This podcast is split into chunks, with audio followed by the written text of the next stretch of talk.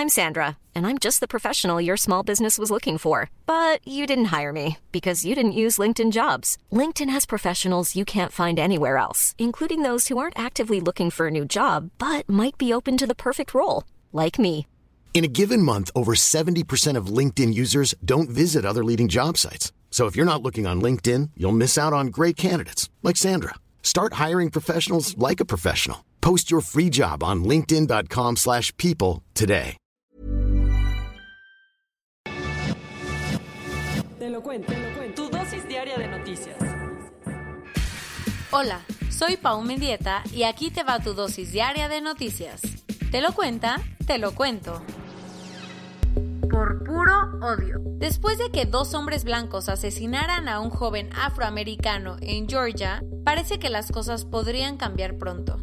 En febrero, Gregory y su hijo Travis McMichael asesinaron a tiros al joven afroamericano Ahmaud Arbery en el condado estadounidense de Glynn, en el estado de Georgia. Apenas el jueves, papá e hijo fueron acusados por homicidio y asalto agravado y esto hizo que la alcaldesa demócrata de Atlanta, Keisha Lance Bottoms, se fuera con todo contra la justicia local, que dijo que el crimen fue un linchamiento de odio contra Arbery y según ella, si hace poco no se hubiera hecho público un video donde se ve la agresión, ninguno de los asesinos hubiera pagado por el crimen.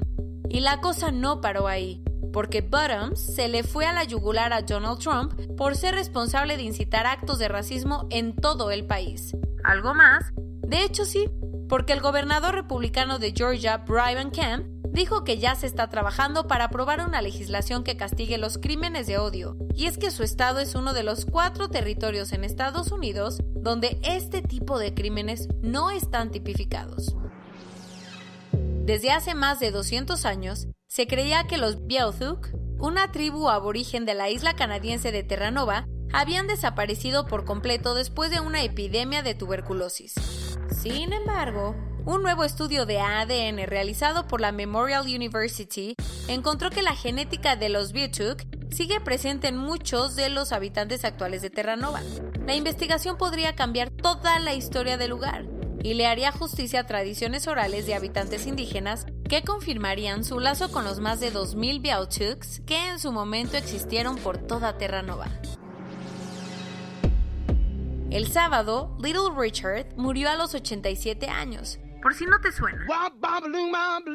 Fue uno de los grandes pioneros del rock and roll e inspiró a muchos artistas como Elvis Presley y los Beatles. Seguro alguna vez lo viste interpretando rolas como Good Golly Miss Molly mientras aullaba en su piano, con una forma única de dar shows. Además, Little Richard fue uno de los primeros en entrar al Salón de la Fama del Rock and Roll, convirtiéndose en una estrella desde los años 50. A pesar de Bolsonaro y sus ideas, la Suprema Corte de Brasil eliminó las restricciones que prohibían que hombres de la comunidad LGBT donen sangre. Desde la década de 1980, Brasil prohibía que hombres gay y bisexuales donaran sangre por miedo a que pudieran tener SIDA. Pero todo cambió el viernes. ¿Qué pasó? Cuatro años después de que la Suprema Corte atrajera el caso, siete de los once ministros votaron a favor de eliminar esta ley que muchos colectivos de derechos humanos consideraban una homofobia total. Las cosas en Chile se están poniendo candentes, ya que mucha gente está enojadísima porque el presidente Sebastián Piñera nombró como ministra de Mujeres a la sobrina nieta del exdictador Augusto Pinochet. Se trata de Macarena Santelices, quien no solo es descendiente del dictador, sino que aparte ha hecho muchas declaraciones señalando lo bueno que dejó el polémico gobierno de su tío abuelo, es en el que asesinaron o desaparecieron a más de 3.000 personas entre 1973 y 1990. Ahora muchos colectivos feministas chilenos están furiosos porque no creen que Santelices tenga los méritos para encabezar el Ministerio de Mujeres y Equidad de Género. Corona News Global en el mundo. Ya hay más de 4 millones de casos y hasta ayer en la noche al menos 280 mil habían muerto. Y en Colombia había 8.959 casos registrados y 397 personas habían muerto. Con un incentivo de casos en la región noreste, China cree que podría experimentar una nueva ola de contagios. Y por si eso fuera poco, por primera vez en cinco semanas se reportó un nuevo contagio en Wuhan. Corea del Sur ordenó volver a cerrar todas las discotecas y bares, después de detectar más de 20 contagios por una persona que asistió a varios centros nocturnos en Seúl. Tres menores de edad murieron en Nueva York por una enfermedad que causa problemas cardíacos e inflamación en los vasos sanguíneos. Según algunos doctores, está asociada al coronavirus. El doctor Anthony Fauci, la cara más visible del combate al COVID-19 en Estados Unidos, se puso en una cuarentena modificada después de estar expuesto al virus. Además, el director de la Administración de Medicamentos y Alimentos FDA y el director del Centro para el Control de Enfermedades CDC se van a aislar por completo. Ray Horn, el protagonista del famoso espectáculo de Tigres de Las Vegas, Siegfried y Roy, murió a los 75 años por coronavirus. En México, hasta ayer en la noche 35.022 personas se habían enfermado de COVID-19 y desafortunadamente 3.465 habían muerto. Siete mexicanos contagiados van a participar en el protocolo de la OMS para probar si el remdesivir funciona contra el coronavirus. ¿Te acuerdas del asilo de Nuevo León que te contamos el viernes? Pues ayer las autoridades confirmaron que tres personas de la tercera edad ya fallecieron. Líderes del PRD, sí, todavía existen, denunciaron a López Obrador y a Zoe Robledo, director del IMSS, por falta de equipo para el personal médico. La ONU le pidió al gobierno de México que no suspenda la búsqueda de desaparecidos durante la pandemia.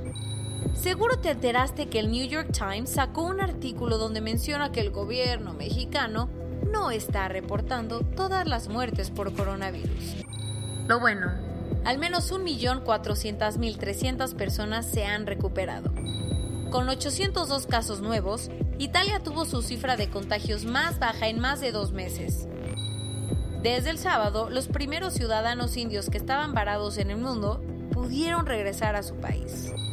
Patrullas, camiones de basura y altavoces de Nesa pusieron las mañanitas para festejar ayer a las mamás.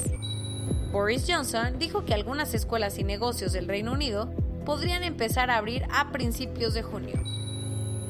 Y esto es todo por hoy. Nos vemos mañana con tu nueva dosis de noticias. Pau Mendieta se despide.